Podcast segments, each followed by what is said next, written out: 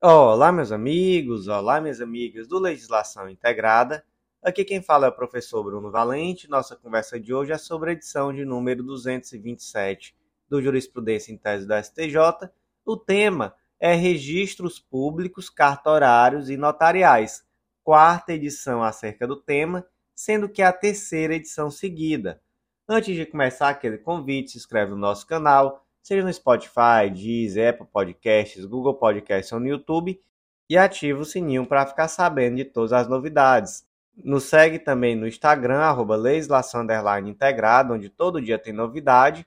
E o mais importante de todos os convites, acesse legislaçãointegrada.com.br e vem conhecer o Clube da Lei, o clube de membros que dá acesso a todos os materiais de lei seca e jurisprudência do Legislação Integrada e a mais de 100 planos de leitura Gente, tudo que você precisa para um estudo completo, atualizado e organizado de lei seca e jurisprudência, com material que é semanalmente atualizado por esses mesmos informativos que eu comento aqui em áudio.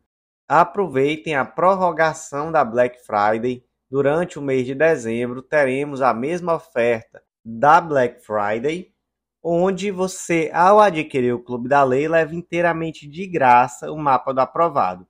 Gente, é uma super oferta, não vai ser renovada de novo. Realmente foi algo muito excepcional essa renovação. Então aproveita, porque isso representa um desconto de até 50%, já que o mapa do aprovado normalmente custa 257 reais. Então aproveita, porque vai fazer muita diferença esse curso que te ensina a estudar, te ensina a organizar um plano de estudos totalmente focado na sua realidade. E o último convite, muito rápido, eu prometo, Vem conhecer a editora integrada, você vai ver que publicar aquele livro é mais fácil do que você imaginava, menos burocrático e com valores muito justos e acessíveis. E essa publicação pode fazer muita diferença em uma prova de títulos. Então, sem mais delongas, vamos para a primeira tese de hoje. Tese 1. A mera existência de ação tendo por objeto a declaração de nulidade de registro imobiliário não é suficiente para se concluir pela ilegitimidade ativa daquele que, com base nesse mesmo registro, ajuiza ação reivindicatória. Gente, essa tese também é uma tese repetitiva, é o tema 39 do STJ. E tratamos aqui da tal da ação reivindicatória. A ação reivindicatória tem como fundamento o artigo 1228 do Código Civil, que determina que o proprietário tem a faculdade de usar, gozar e dispor da coisa e o direito de reavê-la do poder de quem quer que injustamente a possua ou detenha.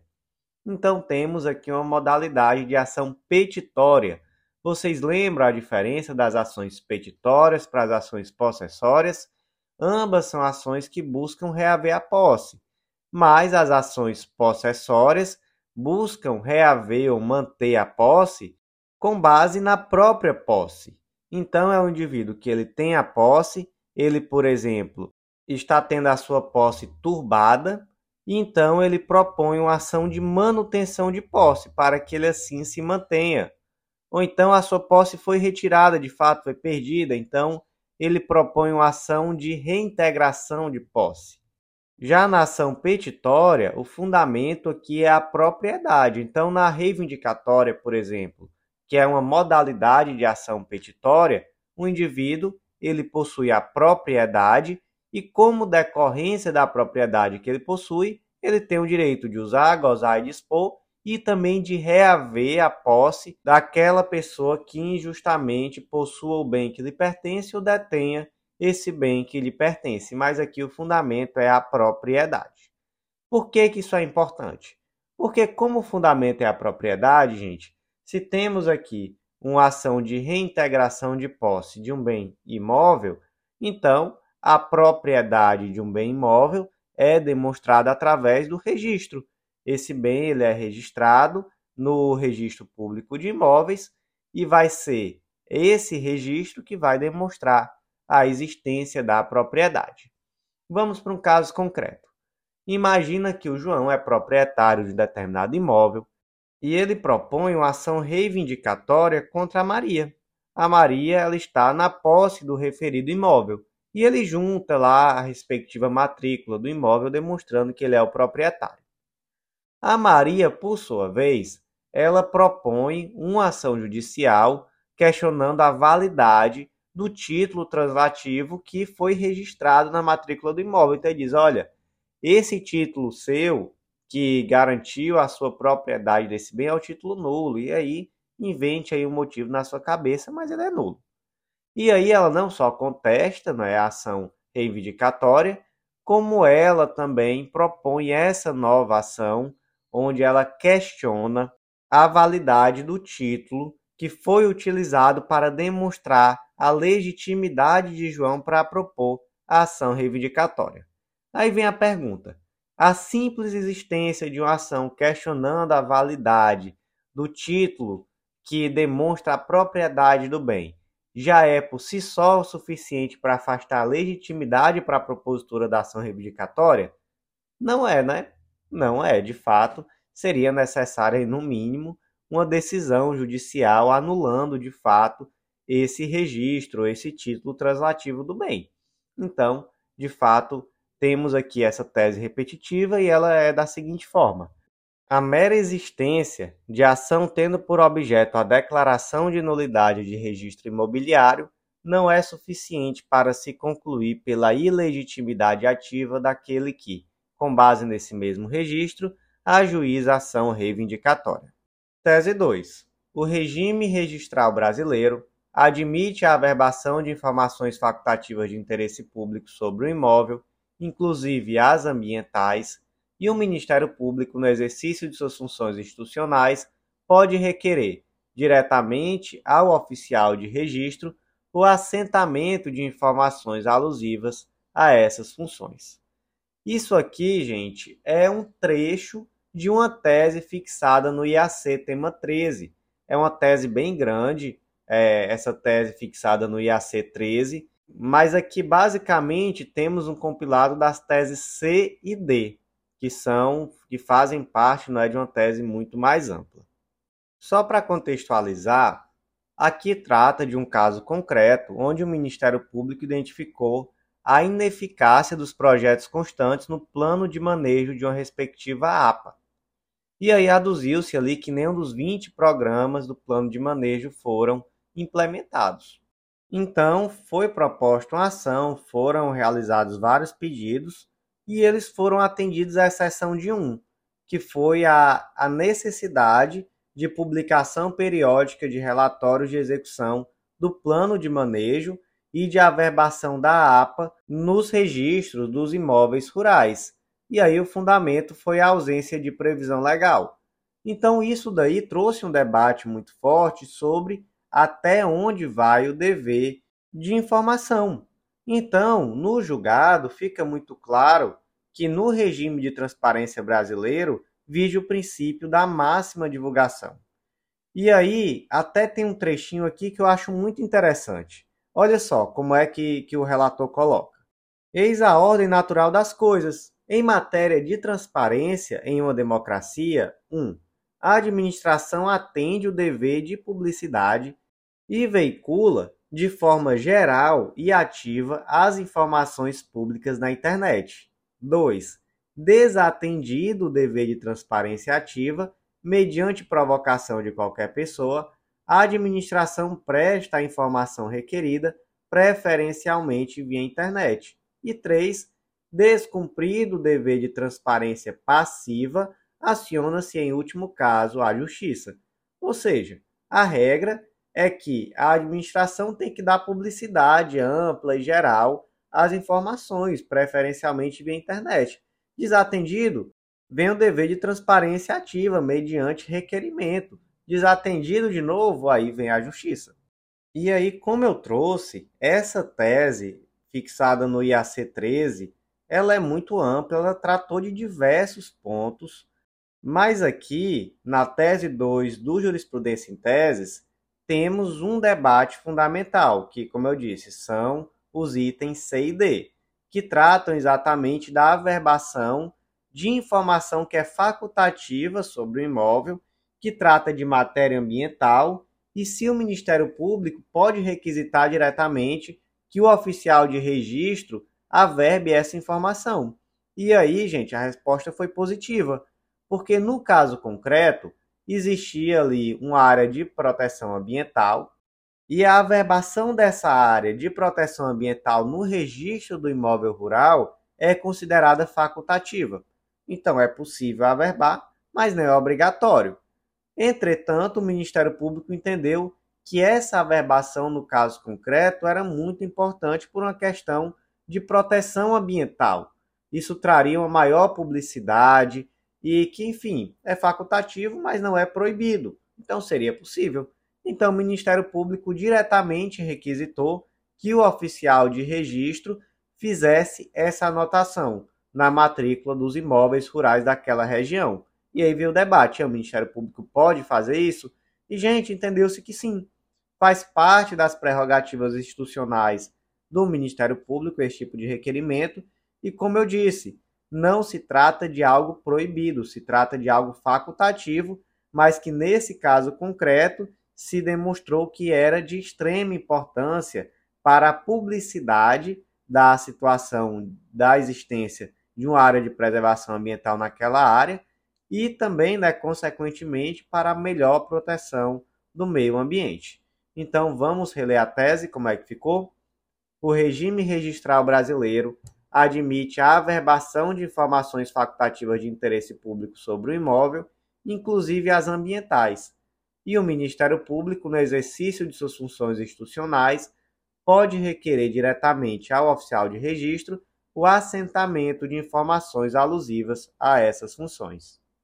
Tese 3. Compete ao juízo federal apreciar os incidentes de suscitação de dúvida apreciados pelo oficial de registro imobiliário em relação a imóveis de autarquia pública federal. Primeira coisa, gente, o que é esse tal desse procedimento de suscitação de dúvida?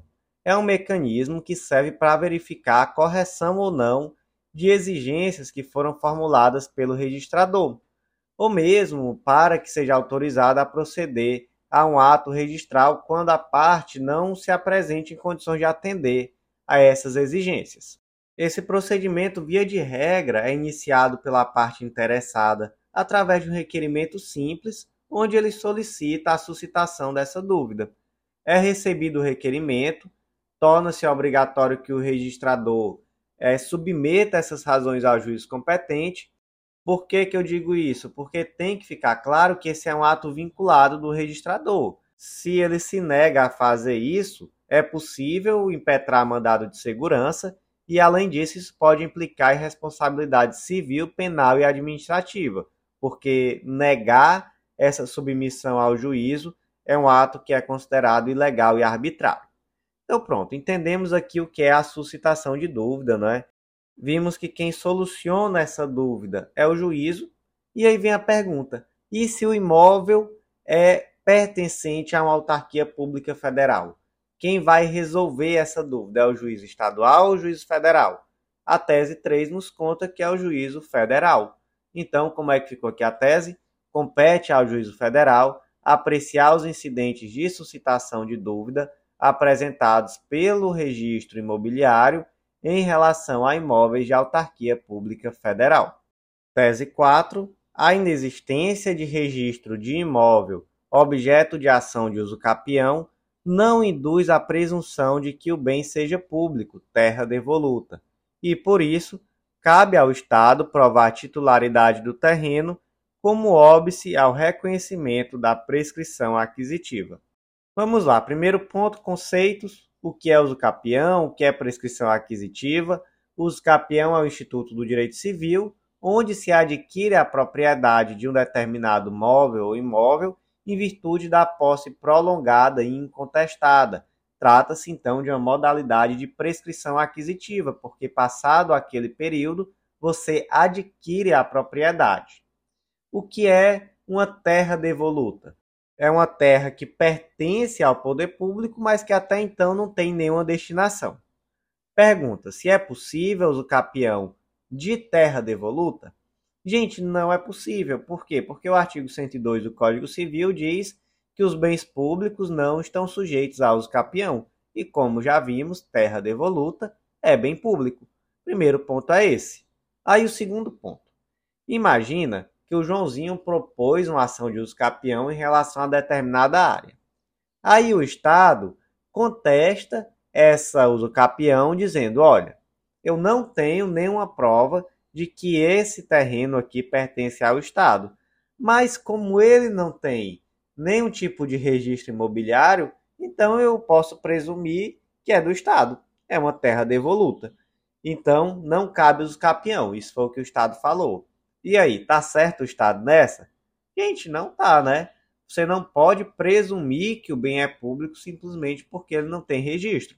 Então, essa presunção aqui, que seria uma presunção iuris tanto, né, uma presunção relativa, de que o bem que não tem registro é um bem público, uma terra devoluta, isso aqui não é possível. Então, de fato, quem tem razão aqui é o Joãozinho e não o Estado. Como é que fica a tese 4?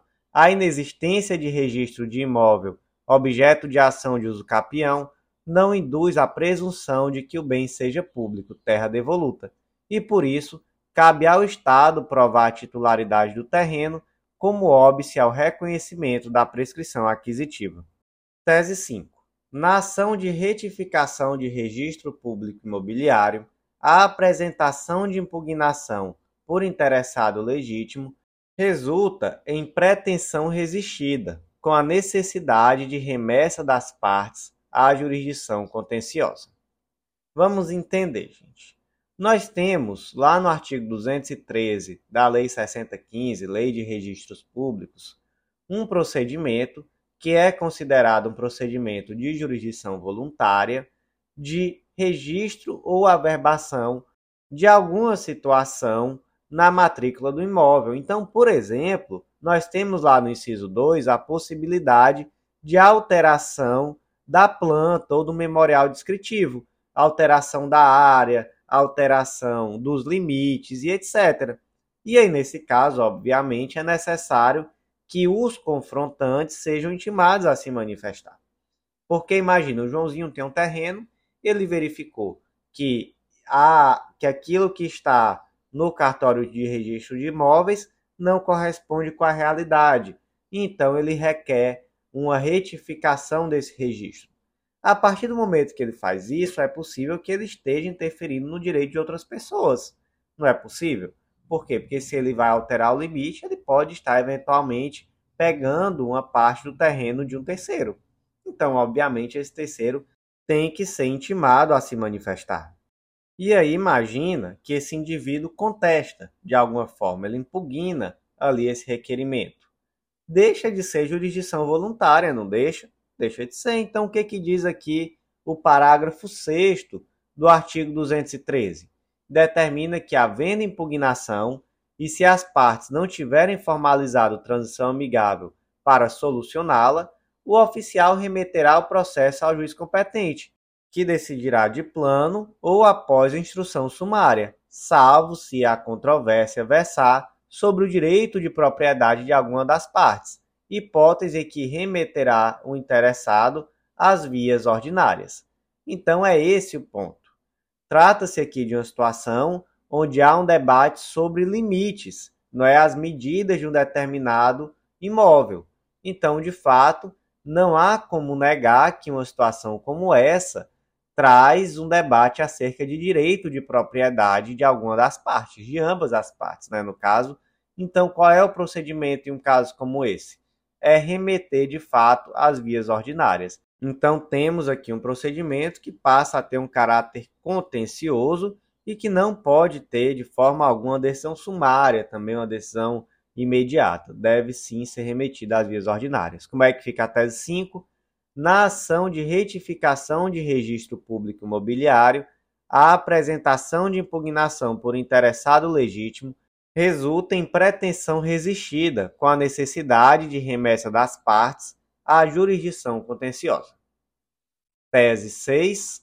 Em ação reivindicatória, deve prevalecer o primeiro título registrado em cartório, quando houver mais de um registro rígido para o mesmo bem imóvel. Então vamos lá. O fundamento legal dessa decisão é o artigo 186 da Lei de Registros Públicos. O número de ordem determinará a prioridade do título e esta a preferência dos direitos reais, ainda que apresentados pela mesma pessoa mais de um título simultaneamente. Vamos aqui para um caso concreto adaptado. Imagina que a Maria mora em uma casa situada à Rua A, número 136, desde 1950. Em 1970, a Maria propôs ação de uso capião. Esta foi transitada em julgado e registrada no Cartório de Registro de Imóveis B em 1974. Então, atenção aí aos marcos, tá? Ela mora desde 1950 na casa. Em 1970 propôs ação de uso capião. Essa ação transitou em julgado e foi registrada no cartório B em 1974. A referida casa A foi construída em 1880 por Abelardo, ano de que data o primeiro registro do imóvel. Em 1970, a Albaniza adquiriu esse imóvel através de uma escritura pública, mas só registrou em 1980, sendo que esse registro foi lá no cartório de imóveis A. Então existia uma duplicidade de registros. Existia uma matrícula muito antiga lá no imóvel A, foi realizada uma ação de uso capião desse imóvel por outra pessoa, e aí no momento em que esse uso capião foi registrado, que foi aberta uma nova matrícula por imóvel, não se atentou que já existia essa matrícula lá no cartório A e o cartório B fez a abertura de uma nova matrícula, então isso no ano de 1974. A Urbaniza, então, propôs uma ação reivindicatória em face de Maria. Afirmou na ação que, apesar do seu registro datar de 1980, ele está inserido em uma cadeia de registros que remonta ao século XIX. Então, o primeiro registro foi lá em 1880, devendo, portanto, ser considerado pré-existente. A ação deve ser julgada procedente? E aí a resposta nesse caso foi não. Qual era a controvérsia? A controvérsia era determinar se, em ação reivindicatória, qual propriedade deve prevalecer caso existam dois títulos de propriedade, ambos legítimos e em cartórios diferentes da mesma cidade. Como nós já estudamos aqui em uma das primeiras teses comentadas hoje, a ação reivindicatória é uma ação petitória, né? ela se fundamenta na propriedade para requerer a posse. E aí, nesse caso concreto, se entendeu, em primeiro lugar, que a posse da Maria não era injusta. Existia uma posse justa essa posse ela estava fundamentada em um título de propriedade que era um título sem nenhuma mácula, porque nós sabemos que a ação de uso capião, ela de fato é uma ação onde existe uma aquisição originária da propriedade, por isso se abre mesmo uma nova matrícula para esse imóvel. Então, a ação reivindicatória permite que o proprietário possa reaver a posse de um determinado bem quando essa posse ou detenção está de forma injusta com outra pessoa. Dá para dizer que a Maria está com a posse injusta desse bem? Não dá. A Maria, de fato, ela está nesse bem desde 1950, ela já adquiriu esse bem por uso capião, ela registrou um registro válido em 1974. Então, de fato, não dá para dizer que é uma posse injusta. Então, a ação reivindicatória da posse, ela já deve ser improcedente. Mas temos aqui ainda um outro ponto qual registro prevalece? E aí nós vimos que deve prevalecer o registro que ocorreu primeiro. Qual ocorreu primeiro? Porque veja só, o registro da Maria foi em 1974. O da Albaniza foi em 1980. Acontece que o registro da Albaniza está em uma cadeia de registros muito anterior que data de 1880. Então, isso importa? Está em uma cadeia de registros que é anterior? Não, não importa. O que importa é que, de fato, o registro da Maria é de 1974 e o da Albaniza é de 1980. Então, prevalece aqui o registro da Maria. Então, gente, como ficou destaque, em ação reivindicatória, deve prevalecer o primeiro título registrado em cartório quando houver mais de um registro rígido para o mesmo bem imóvel. Tese 7. A constituição do usufruto sobre imóvel depende de registro em cartório para dar publicidade e torná-lo oponível a terceiros, pois se trata de requisito para eficácia erga omnes do direito real. Fundamento dessa tese, gente, artigo 1391 do Código Civil. O usufruto de imóveis, quando não resulte de uso capião, constitui-se-á mediante registro no cartório de registro de imóveis. Então, veja só como é que se constitui o usufruto de um imóvel através do registro no cartório de registro de imóveis. Tá, mas primeira coisa, o que raios é usufruto? O usufruto é um direito real no qual uma pessoa, que é usufrutuário, tem o direito de usar e gozar de determinado bem que pertence a uma outra pessoa, que passa a ser o nu proprietário. Então, esse nu proprietário, ele tem a propriedade, mas ele não pode gozar e dispor. Quem pode gozar e dispor é o usufrutuário. Certo. Vamos para um caso concreto adaptado. O Alberto é esposo de Maria e pai de Luana. O Alberto faleceu e deixou um testamento lavrado em escritura pública, perante tabelião de notas, então tudo certinho, no qual dois de seus imóveis, ainda que herdados por Maria, sua esposa, ficariam em usufruto para sua filha Luana. O usufruto não chegou a ser registrado na matrícula dos imóveis, então abriu-se ali o testamento, todo mundo que estava ali presente ficou ciente que esses imóveis passariam para a Maria mas seriam de usufruto de Luana.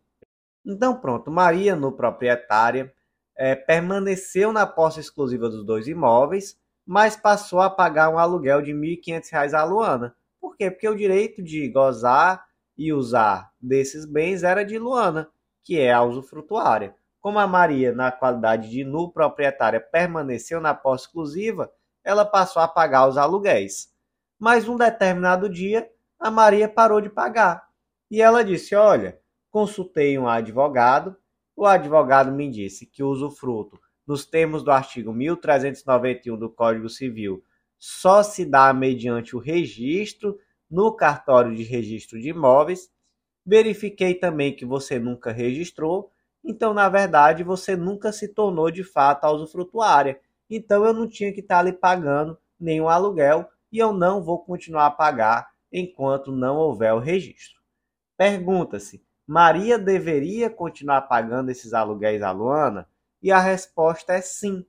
Porque, gente, de fato, o registro ele é condição para dar a eficácia erga omnes. Mas nesse caso concreto, existem fatores que demonstram que de fato a Maria sabia que a Luana é a usufrutuária do imóvel por que, que ela sabia? Porque, veja só, ela também foi contemplada no mesmo testamento, então ela estava presente no momento em que foi revelada essa vontade do falecido, e além disso, ela pagou efetivamente esse aluguel por muitos anos, parou de pagar um dia porque quis.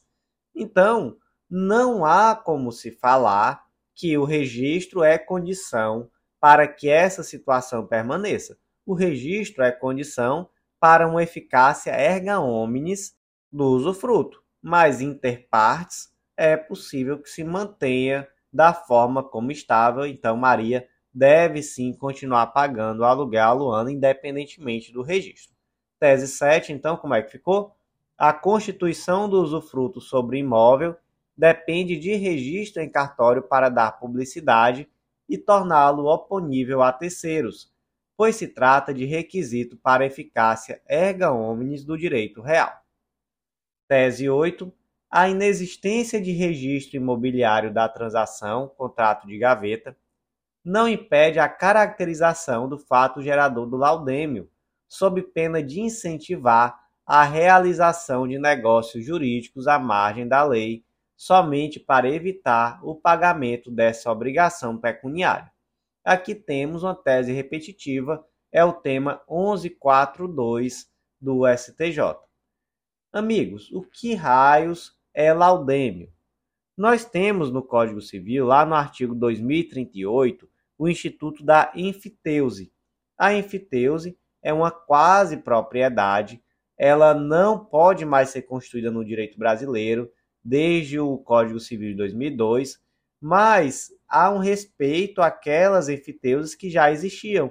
Então veja só, fica proibida a constituição de enfiteuses e subenfiteuses, subordinando-se às existentes às disposições do Código Civil de 16 e leis posteriores. Parágrafo 1 nos aforamentos a que se refere este artigo, a defeso cobrar laudêmio ou prestação análoga nas transmissões de bem aforado sobre valor das construções ou plantações e constituir subenfiteuse.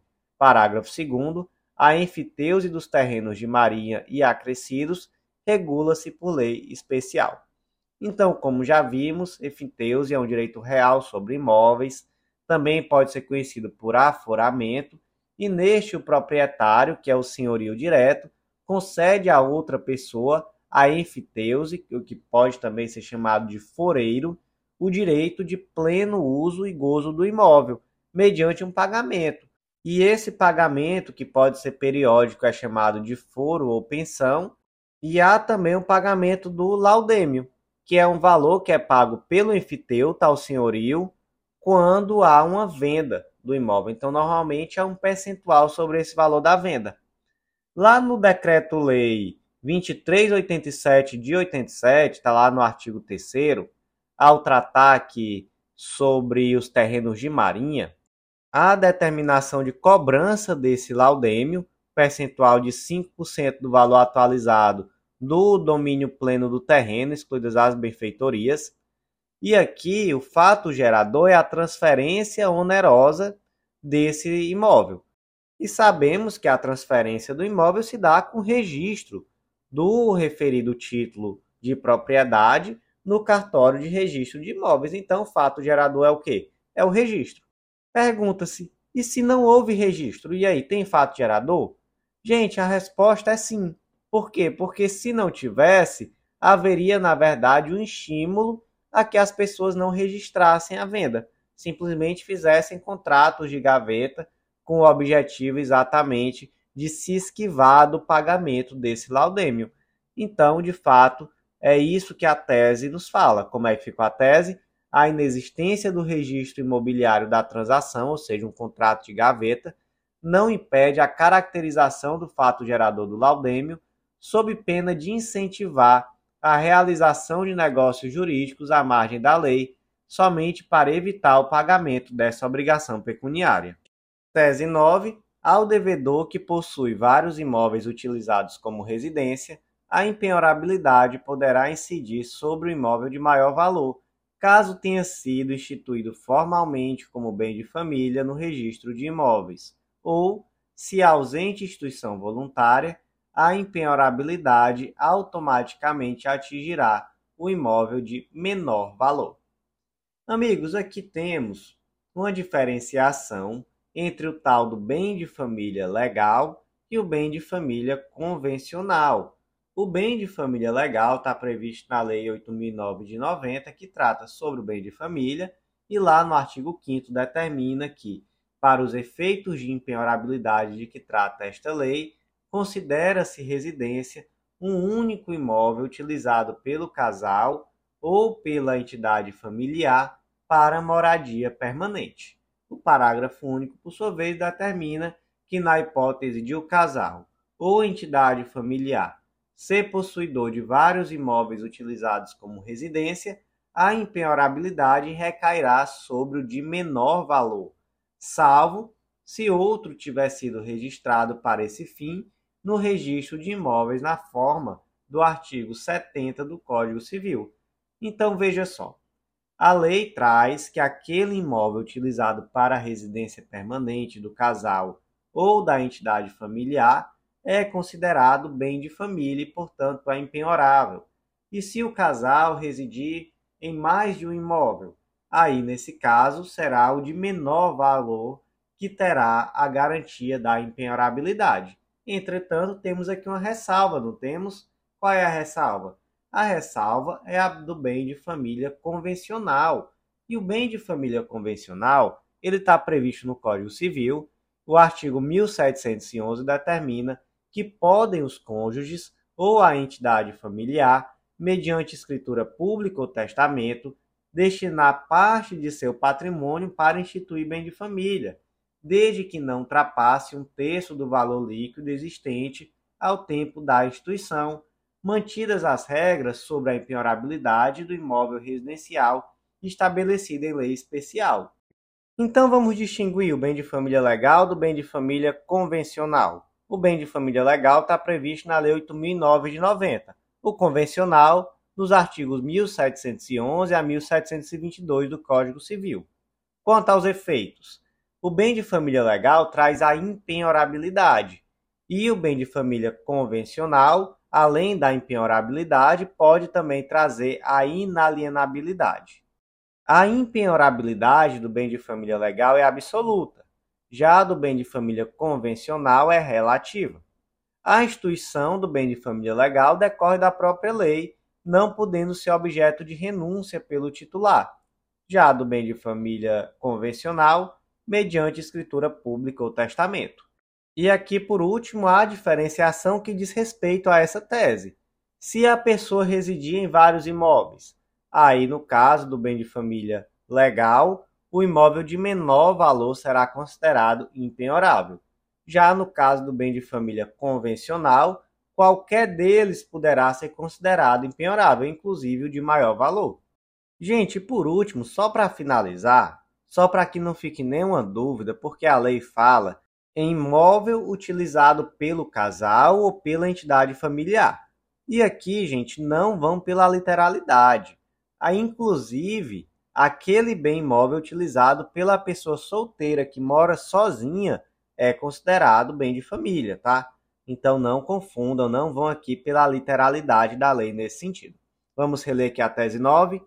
Ao devedor que possui vários imóveis utilizados como residência, a impenhorabilidade poderá incidir sobre o imóvel de maior valor, caso tenha sido instituído formalmente como bem de família no registro de imóveis ou, se ausente instituição voluntária, a impenhorabilidade automaticamente atingirá o imóvel de menor valor.